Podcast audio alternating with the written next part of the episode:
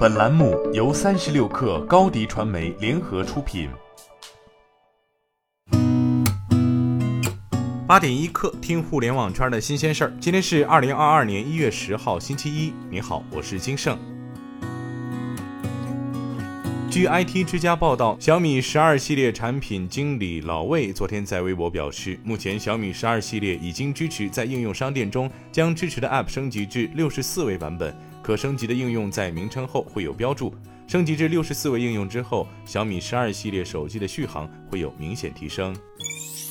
据财联社报道，杭州至台州的高速铁路杭台高铁八号上午正式开通运营，这是中国首条民营控股高铁。杭台高铁站前六标全长约十七公里。包括九座桥梁、八座隧道、十段路基、一个梁场以及相关附属工程。其中，椒江特大桥、下北山隧道为全线重难点工程。杭台高铁北起杭州东站，利用杭甬高铁至绍兴北站之后，新建正线至台州市温岭站，全线长二百六十六公里。其中，新建线路二百二十三公里，设计时速为三百五十公里。杭台高铁是国家沿海铁路快速客运通道的重要组成部分。是国家发改委确定的首批八个社会资本投资铁路示范项目之一。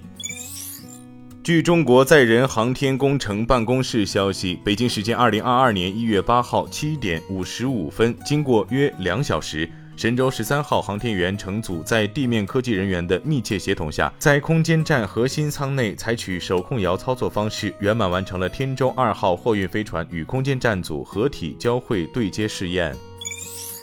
三十六氪消息，宁德时代未来能源研究院一月八号正式入驻上海闵行区。未来能源研究院将与上海交通大学合作，打造科研创新和人才培养相结合的创新平台，布局攻关一批新能源领域前瞻性技术，远期建设成为全球未来能源创新中心，助力上海打造未来能源领域生态体系，成为全球知名的新能源技术创新策源地与产业集聚地。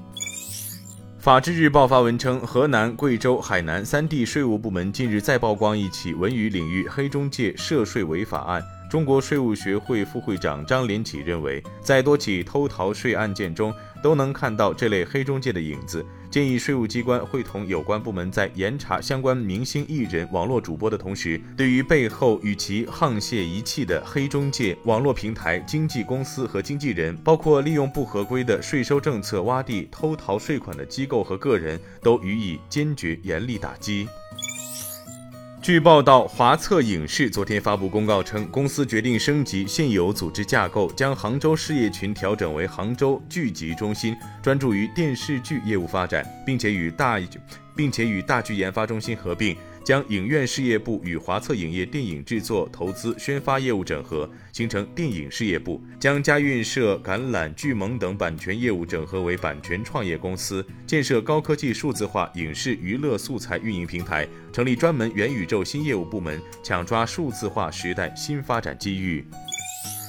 据机器之心报道，曾在苹果全权负责 Mac 系统的所有架构设计、信号完整性和电源完整性的首席设计师 Jeff Wilcox 日前宣布从苹果离职。两天前，他公布自己新动向，将担任英特尔院士、设计工程事业群 CTO，并负责客户端 SOC 架构设计。从 M1 芯片开始，Jeff Wilcox 带领 Mac 团队实现了向苹果自研芯片的过渡，并开发了 T2 协同处理器的 SOC 和系统架构。